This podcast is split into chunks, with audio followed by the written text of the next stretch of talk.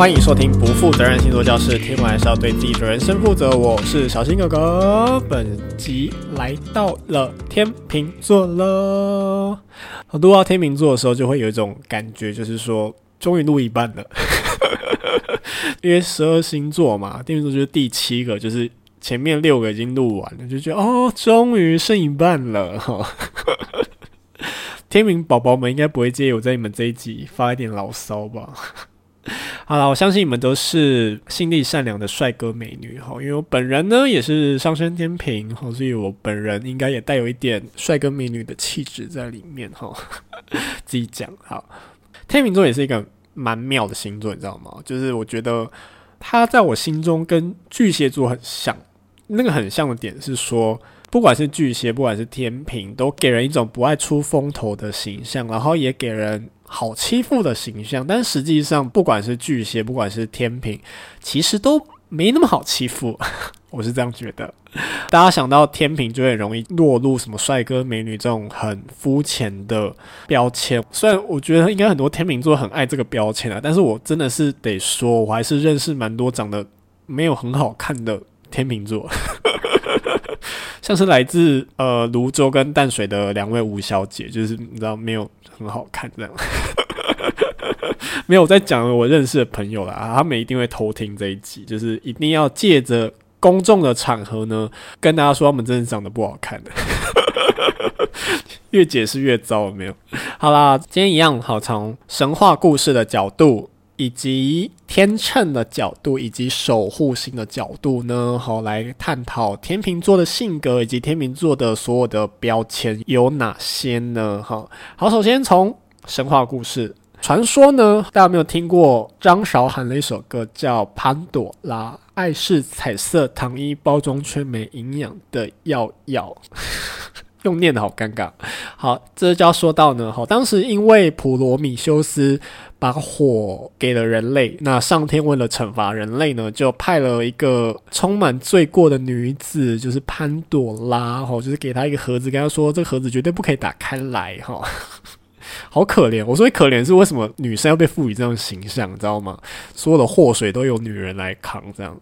内心觉得有点不公平。好，不管怎么样呢，从神话里面来看呢，潘朵拉最后就是打开了这个盒子呢，然后就散发出了非常多不好的东西，很多拍咪啊，就到了这个世界上，然后最后合起来的时候呢，只剩希望留在里面。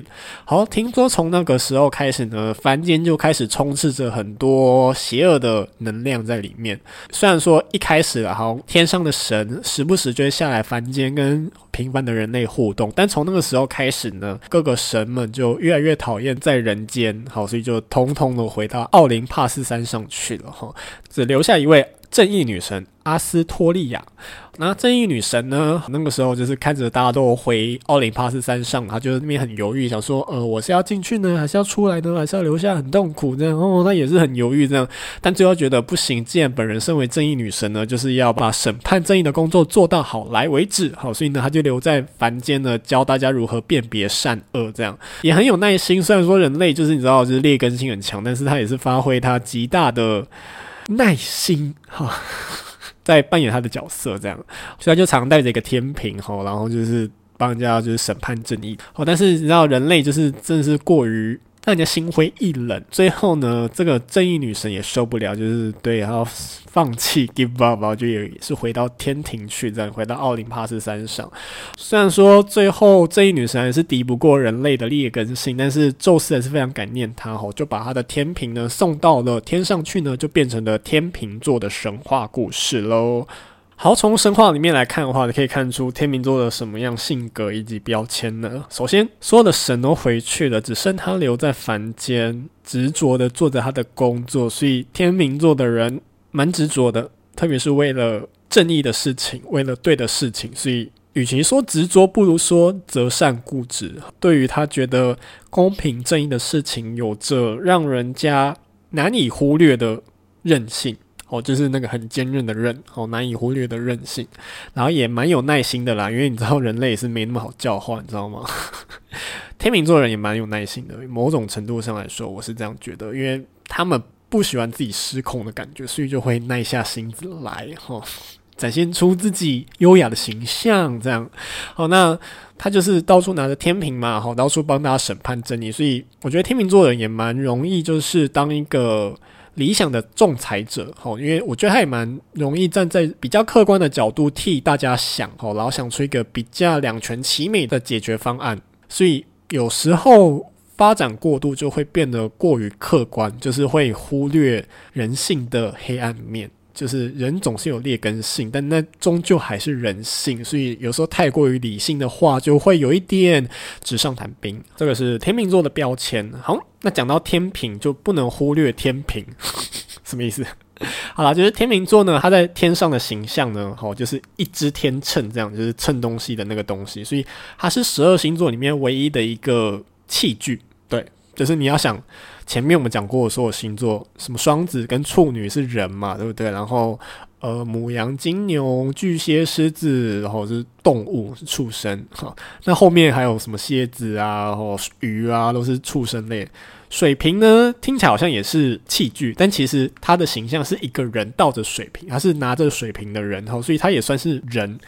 天秤座是唯一一个器具，好，所以呢。天秤座的人确实会缺乏一点兽性，就是野兽的那个兽。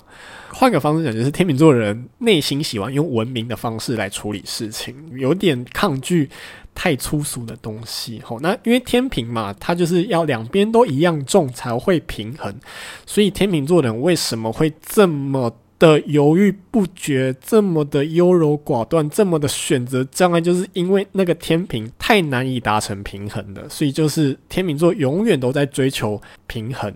什么样的平衡呢？心理的平衡。我跟你讲，心理的平衡是最可怕的事情，因为它最没有一个量化的标准，它就是一个 feel。所以天秤座就很常陷入那个 feel 的天人交战，对，所以就会显得没什么好犹豫不决的事情，他就会显得很犹豫不决。天秤座觉得是会卡在那个 feel 上面，所以有时候我们会觉得天秤座有一种莫名的固执。所以某种程度上来说，我觉得天秤座有时候他的固执就是展现在让大家难以理解的地方。他就是需要达到心理的那个平衡，然后这个是大家觉得很抽象、很难理解的部分。所以某种程度来说，我也觉得天秤座的人就是性格上比较。注重完美和谐，我觉得比处女座更完美主义。好，之前在第七集也有跟大家聊过，或就是守护星那一集。我觉得天秤座人追求平衡感的执着太强烈了，典型的天平啦。哈，好，那天平的守护星是哪一颗呢？好，是传统上来说是金星。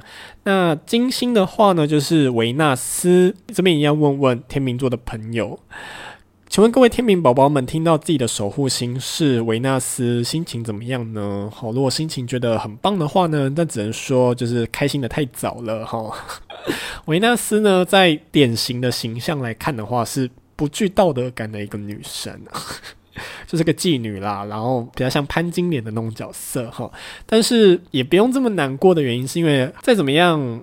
天秤座身为风象星座，身为没有兽性的天秤，我觉得让金星的这种道德感低落那一面呢，往文明的方向发展。所以我觉得它是比较人性、比较文明的金星，好，比较人性、比较文明的维纳斯。天秤座就演绎出维纳斯比较文明的那一面，那金牛座就演绎出比较兽性的那一面，或者是比较。直觉比较自然、比较欲望的那一面，我会这样解读。那维纳斯呢，在神话里面的形象呢，她是一个虚荣心满强，然后对于美啊、对于外貌是一个非常有高度竞争意识的一个女神。好，她也会嫉妒其他比她漂亮的人或比她漂亮的神。好，所以呢，她一定要维持她本身最优雅的那一面、最美的那一面，然后美到让没有人可以挑剔她。所以。就会衍生出天秤座的其中一个标签，就是偶像包袱很重，就是不喜欢那种很不优雅，然后很粗俗的那种感觉。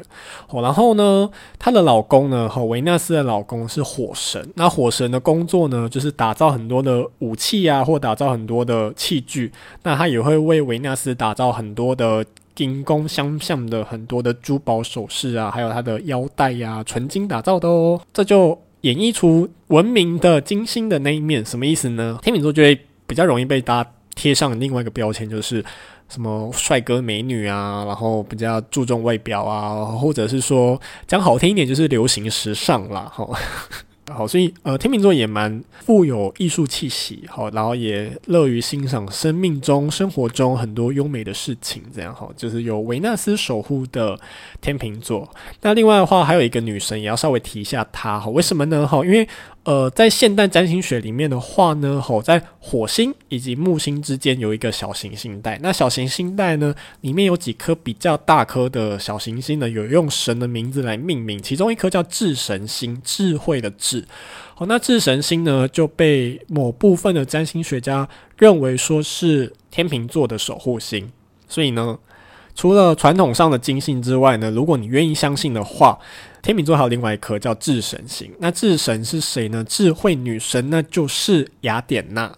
好，所以呢，相较于金牛座的那种比较欲望层面的金星，我觉得天秤座又多了一层智慧女神的能量来守护它。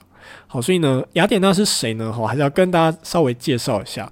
他负责掌管手工艺，掌管艺术，掌管智慧，然后也掌管军事，然后保护农业，保护园艺，保护雕刻家，保护建筑家，保护雅典城，以及保护所有未成年的少女。哦，他是很多英雄的保护神。所以呢，不要觉得天秤座好欺负，毕竟呢，他是智慧女神雅典娜所守护的，所以他们也很在乎什么呢？就是公平正义。好，除了正义女神之外呢，智慧女神雅典娜。也蛮多形象可以在天秤座身上看到的，齁，就是在乎公平啊、正义啊以及法律的那一面。讲法律那一面好怪哦，反正就是照着规则走就对了啦，齁，要照着道德标准来走。对，道德标准，我要讲的是道德标准。既然她是智慧女神，所以呢，基本上来说，冲突发生的时候呢，都不喜欢开战。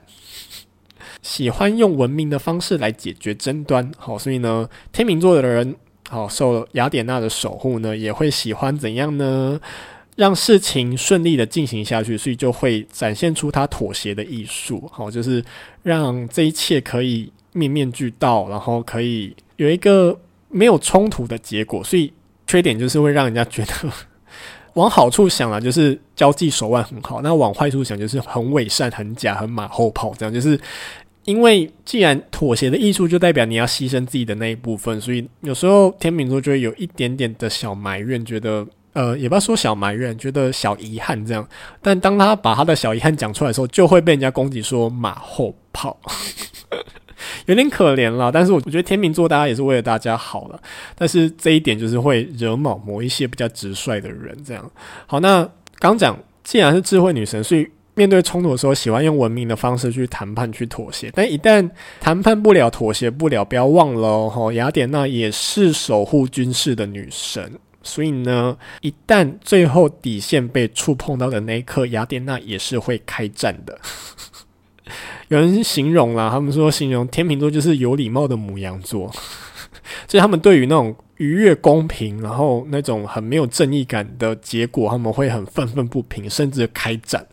所以不要去觉得说天秤座好欺负，他们朗朗赫好好先生、好好小姐是希望大家都可以很开心。但是如果你骑到他头上来，那就是他让你不开心的时候了。OK。